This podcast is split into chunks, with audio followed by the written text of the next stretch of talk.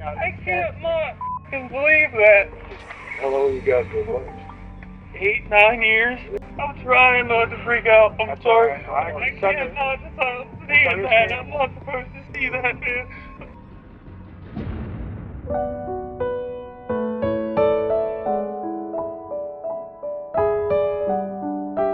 嗨，大家好吗？欢迎收听黑天鹅。 今天要给大家讲的这起案件，乍看之下似乎很简单，但仔细思量起来却无比的恶心。一名男子被好友发现身亡于自家地下室，他一直以来都是众人的开心果，是小孩们最爱的叔叔，朋友跟同事对他也都只有好话说。哪里来的冤家呢？难道是仇恨犯罪吗？还是强盗不成选择灭口呢？随着案情水落石出，众人都不敢相信，下此毒手的竟然是他最亲近的人。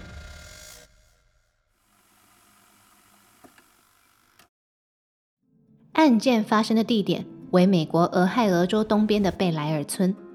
这个小村庄紧邻俄亥俄河，与西维吉尼亚州相望，矿产丰富，风景优美。电影《沉默的羔羊》与《刹不住》都曾到此取景。案发当年，该地只有四千多个居民，民风相对保守。此案的受害者无惧众人的眼光，选择公开出柜。即使生活中曾遇到困难，他仍然用善良风趣的性格收服了不看好的声音。然而，二零一七年的五月，他遭人狠心谋害。披着羊皮的凶手身份曝光后，更是令人吃惊。他夸张的言行不仅让警探摇头，连审理此案的法官也罕见的动怒。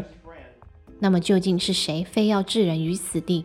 他与受害者之间又有什么纠葛呢？让我们从二零一七年的五月七号说起。二零一七年五月七号，礼拜天。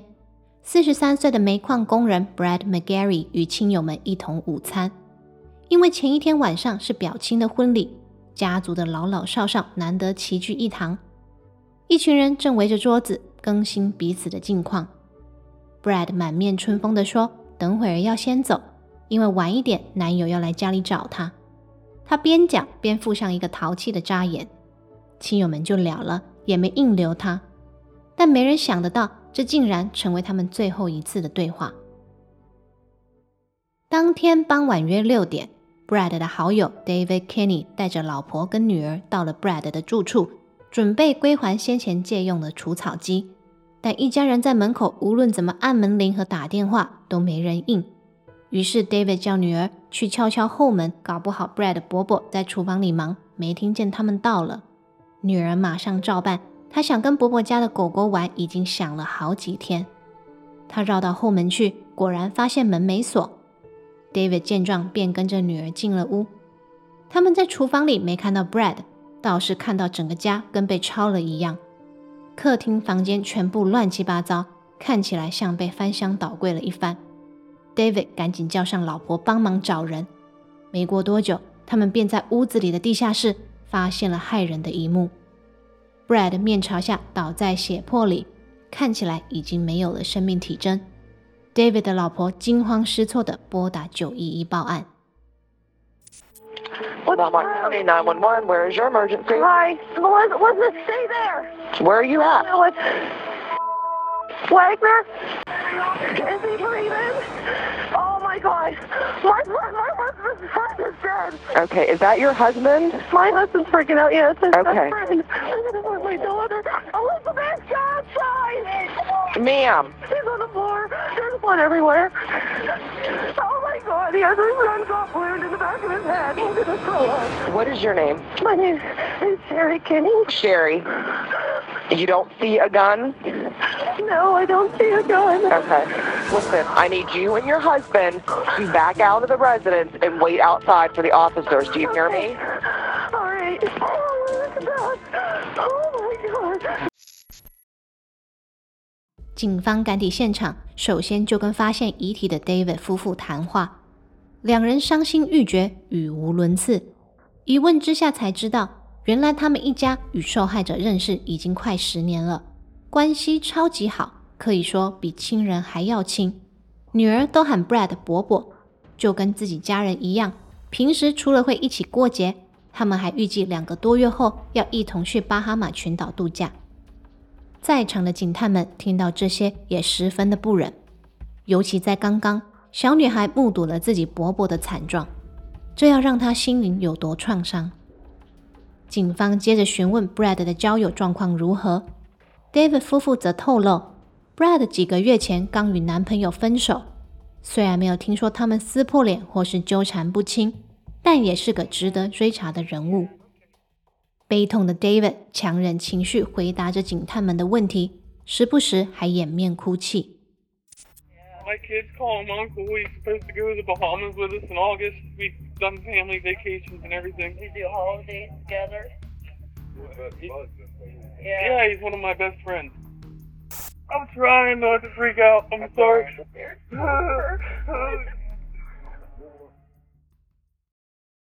尸检报告显示，受害者的头部后方有两处枪伤，警方因此排除了自强的可能，优先朝着入室强盗尸封灭口的方向侦办，并且同时追查受害者前男友 Scotty Butler 的下落。不过没几下子，他们便察觉事有蹊跷。警探们细看了案发现场，发现房子虽被翻得凌乱不堪，但却没有一样东西真的遭窃。抽屉被拉出来的距离好像用尺量过，还会彼此对齐。更别说受害者收集了许多要价不菲的古董。人如果都除掉了，强盗者还有不把屋子搬空的理由吗？况且地上还有钞票、手机这类可以换快钱的东西，连同电视、音响这些高单价的物品也不拿。再怎么样都说不过去。再来是受害者的前男友，虽然他确实不是什么善类，但他这次可是有铁铁的不在场证明。案发前三个月，他因违反保释条例被抓回监狱服刑，所以除非他会穿墙，否则不可能是凶手。案件侦办至此一筹莫展，警探们的直觉再如何强烈，在没有进一步线索的状况下也是白搭。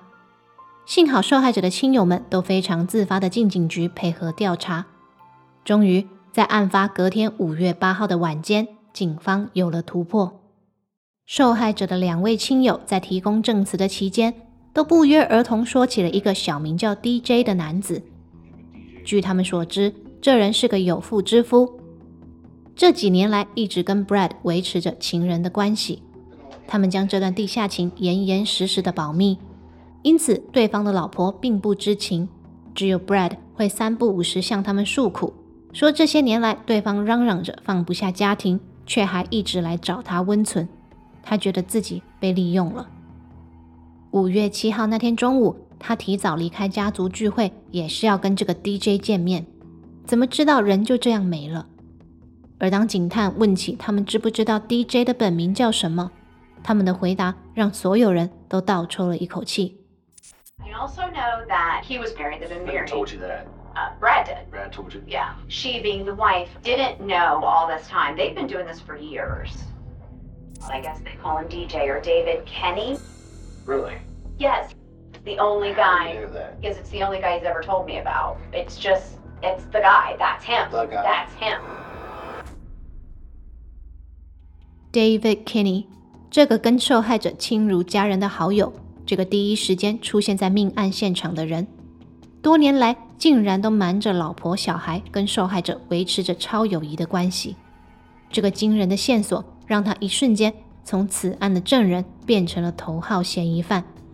警方知道，无论如何，他们得赶紧找本人问个清楚。案发第二天，五月九号，David 到了警局应讯。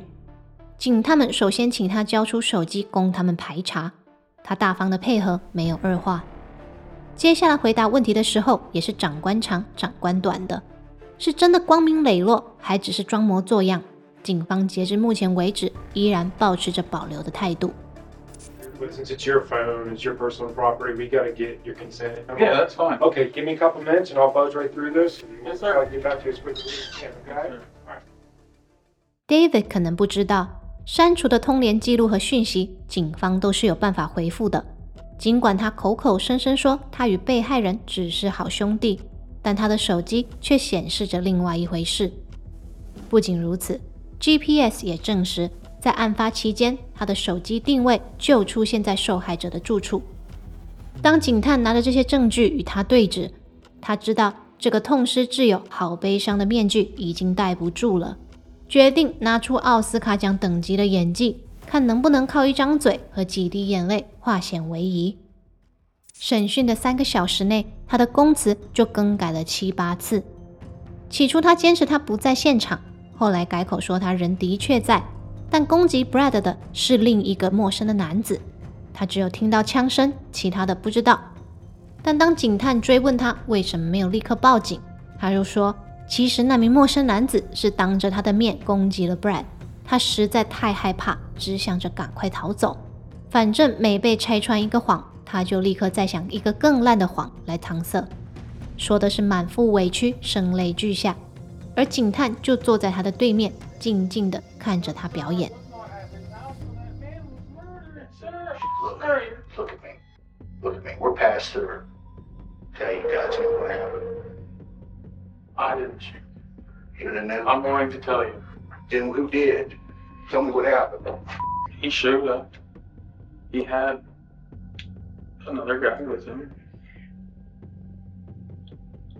I don't know who he was. I don't know his name. He went in the garage. It's okay. David. Hey, you got me. What happened next? I was so scared. What happened? You heard a gunshot? We got to the house. Me and Brad. I'm telling you the God honest truth. I'm not lying, Jay. There was another man there. Did kind of have a little bit of an argument about me being there. He shot Brad. In front of you? Yes, sir. Okay. And he was gonna shoot me. But I got scared, and then I left. Oh. Okay. Okay. I was so scared. It's okay. 经验丰富的警探当然不是塑胶做的，他看够了 David 的演出，也决定不忍了， 直击灵魂的就问他安的是什么心。如果攻击者已经当着他的面行凶，他肯定知道屋子里的好友已经身亡，不报警也就算了。那天傍晚为什么还惜家带眷到场，刻意叫年龄还小的女儿进屋，让他看见过世的伯伯呢？这难道是个父亲会做的事情吗？面对这个怎么回答都不对的问题，David 除了故作哀伤，掩面否认，他已经黔驴技穷，真相也呼之欲出。 What's doing your family? You, Brad deserves it. Brad's family deserves it. Your wife deserves it. Your kids deserve it. Brad didn't want me to leave my wife for a while. I told him numerous times, man, I'm not gonna leave my wife. I told him, I said, you know, like, things are gonna have to start to stop. Got real loud with me. You know, kind of like up in my face. I pushed him. Okay. And what happened? I shot him. 最后，David 终于坦诚是他扣下扳机射击了好友 Brad，但坚称是对方先拿出武器挑衅，他害怕受到攻击，出于自保才下的手。但监视人员勘验过遗体后早已回报，弹道的方向是从头部后方进入，而且还是两击。一个准备攻击的人怎么会背对标的物呢？这种用膝盖想都知道的道理，David 还硬是雄辩。警探只好用物证与基本的物理学再一次打响 David 的脸，场面很是难看。So, I'm Brad. Where am I? Which way am I facing? I'm facing the rear. Okay? So we're arguing. He's waving the gun.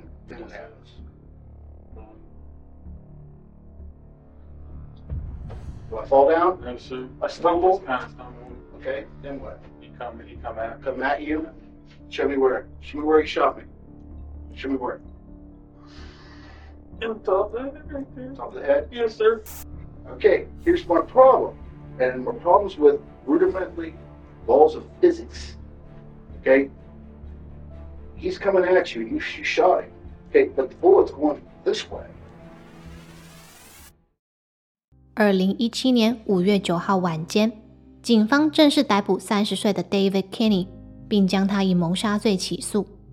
隔年的一月三十号，庭审开始，辩方依然以正当防卫为由，希望法官能够轻判，说是受害者多次出言威吓，要将他俩私通的事实公诸于世，并用武器挑衅在先，被告才不得已夺取武器反击。检方也不多废话。立即用监视器画面和鉴识结果反驳。案发当天五月七号下午一点五十九分，登记在被告妻子名下的轿车被邻居的监控拍到往受害者的住宅开去。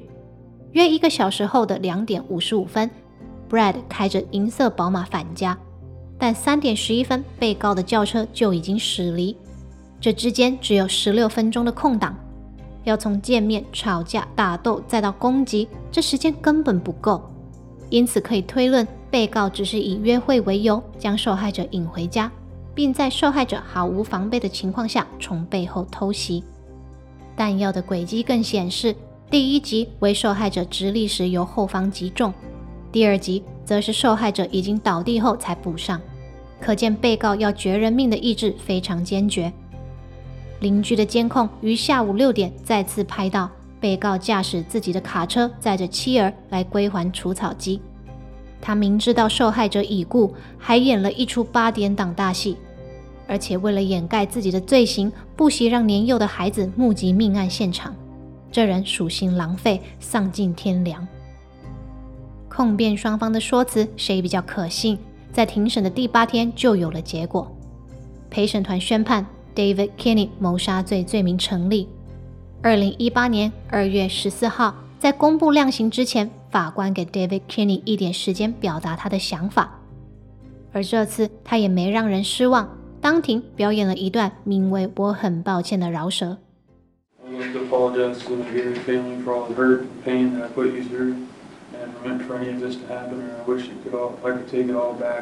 I know all the apologies in the world will never bring him back. 别担心，法官跟我们一样气。他表示，他绝对不允许让这么恶毒的人再踏回社会一步。愤怒地判处 David Kenny 无期徒刑，终身不得假释。接着要求减掉单位扣押犯人名下的资产，用以偿还法律诉讼的开销，不得浪费纳税人的一元一角。多亏了警方优秀的办案技巧和效率。此案才能在短短的两天就得到侦破，看到正义被伸张，心里的确很是畅快。至少司法还给受害者和他们的家属一个公道。但下一秒，我想到凶手的妻小，他们瞬间得要面对婚姻破碎、背叛、伴侣性取向改变、失去丈夫又失去父亲角色的痛，这样的处境也不是常人可以想象的。此案凶手为了满足私欲，将身边所有人的幸福都赔上了，而他宁愿下杀手，也不愿意出柜。